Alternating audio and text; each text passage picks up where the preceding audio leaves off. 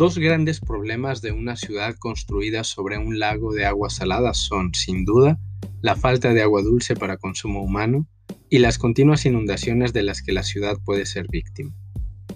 En la ciudad de Tenochtitlan, el primer problema se resolvió trayendo agua desde el Cerro de los Chapulines o Chapultepec, y el segundo se moderó de alguna manera con la construcción del dique de Nezahualcóyotl, construido por dicho Tlatoani Texcocano a raíz de la gran inundación que tuvo lugar en el año de 1499.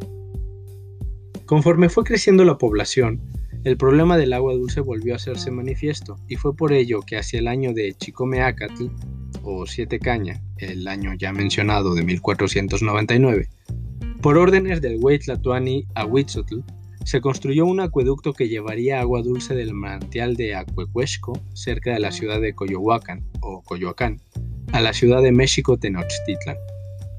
Este acueducto estuvo abierto por menos de 40 días. La tradición menciona que Ahuitzotl consultó sobre el proyecto con Tsutsuma, vasallo de los mexica y señor de Coyohuacan, y que éste, emitiendo su opinión, dijo que podían disponer de sus aguas, pero que él consideraba que era una mala idea, puesto que se trataba de aguas malas y terminarían por inundar la metrópoli.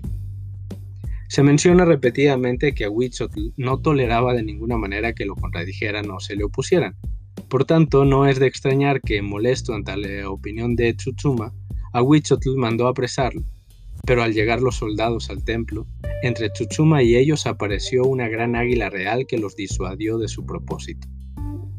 Nuevamente Ahuitzotl dio la orden de su captura, y en esta ocasión fue un ocelote el que se interpuso. Por tercera vez se dio la orden, y en esta ocasión una serpiente que arrojaba fuego por sus fauces los hizo retirarse. Cansado de estas situaciones y ante la fama que gozaba Tsutsuma de ser un gran hechicero, Ahuitzotl ordenó al pueblo de Coyohuacan que mataran a su gobernante o, de lo contrario, enviaría a sus tropas a atacar a la ciudad. Tsutsuma decidió entonces entregarse y fue finalmente ejecutado. El acueducto se construyó, y 40 días después de inaugurado, el agua se desbordó y conjuntamente con las aguas de los canales generó que la ciudad comenzara a inundarse, al grado de derrumbar muchas casas y amenazar al mismo palacio del gobernador. De todas las inundaciones que tuvo la ciudad, esta fue la más grave en el periodo previo a la conquista. El acueducto fue clausurado al momento y jamás volvió a utilizarse durante el esplendor de la nación mexica. Durante la época colonial, un virrey intentó utilizarlo de nueva cuenta, con resultados desastrosos, similares a los acaecidos en 1499. Esta es la historia del acueducto de Coyohuacan, construido en épocas de Ahuitzotl, contra el consejo del Tlatuani Tsutsuma, que solo quería auxiliar al güey Tlatuani. O quizás no.